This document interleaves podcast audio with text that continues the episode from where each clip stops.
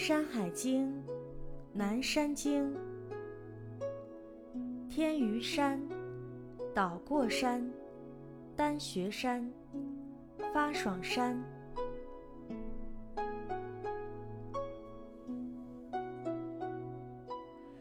南次三经之首，曰天鱼之山，其下多水，不可以上。东五百里，曰岛过之山。其上多金玉，其下多犀泗，多象，有鸟焉。其状如蛟，而白首，三足，人面。其名曰渠如，其名自号也。饮水出焉，而南流注于海。其中有虎蛟，其状鱼身而蛇尾，其音如鸳鸯。食之不肿，可以以治。右东五百里，曰丹穴之山，其上多金玉，丹水出焉，而南流注于渤海。有鸟焉，其状如鸡，五彩而文，名曰凤凰。首文曰德，意文曰义，背文曰礼，应文曰仁，复文曰信。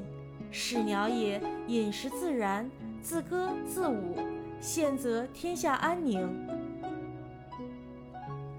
又东五百里，曰发爽之山，无草木，多水，多白猿，泛水出焉，而南流注于渤海。这段文字说的是啊，南山第三列山系的第一座山，名字叫天鱼山，山下到处都是流水，人无法攀登上去。天鱼山应在今广东境内，具体所指待考。从天鱼山往东五百里，有座山，名字叫岛过山。山上蕴藏着丰富的金属和玉石，山下有很多犀牛和兕，还有很多大象。山中有一种鸟，长得像野鸭子，却是白色的脑袋，长着三只脚，有和人一样的脸，名字叫渠如。它的鸣叫声就是自己的名称读音。饮水从这座山发源，然后向南流入大海。水中呢有一种虎蛟，外形像普通的鱼，却拖着一条蛇一样的尾巴，叫声如同鸳鸯。吃了它的肉，便能使人不生臃肿，还可以治愈痔疮。岛过山具体所指待考，一说是在今广东境内，一说在广西境内。饮水，上游即今广西东北部的洛清河，是榕江的支流。再往东走五百里，有座山叫丹穴山，山上有很多金属和玉石。丹水从这座山发源，然后向南流入了渤海。山上有一种鸟，形状像鸡，身上的花纹五色斑斓。这种鸟就是凤凰，头部的花纹像个德字，翅膀的花纹像个义字，背部的花纹像个礼字，胸部的花纹像个人字。